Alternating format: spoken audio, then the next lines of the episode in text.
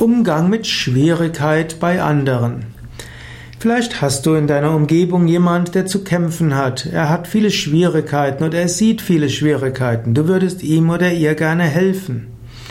Jetzt kannst du überlegen, ist es deine Aufgabe, dem anderen zu helfen? Letztlich sei dir bewusst, Menschen wachsen mit ihren Aufgaben. Menschen wachsen auch an Schwierigkeiten. Einem Menschen alle Schwierigkeiten aus dem Weg zu räumen heißt, ihnen die Wachstumschancen zu versagen. Und so, wenn du überlegst, jemandem helfen, der in Schwierigkeiten ist, überlege, hilft das dem anderen wirklich? Ja, manchmal brauchen Menschen Hilfe, wenn sie in Schwierigkeiten sind. Manchmal brauchen sie sehr viel Hilfe und dann biete deine Hilfe an. Aber manchmal müssen Menschen auch Schwierigkeiten allein erledigen. Wichtig ist Liebe, Mitgefühl und der Wunsch, Gutes zu bewirken.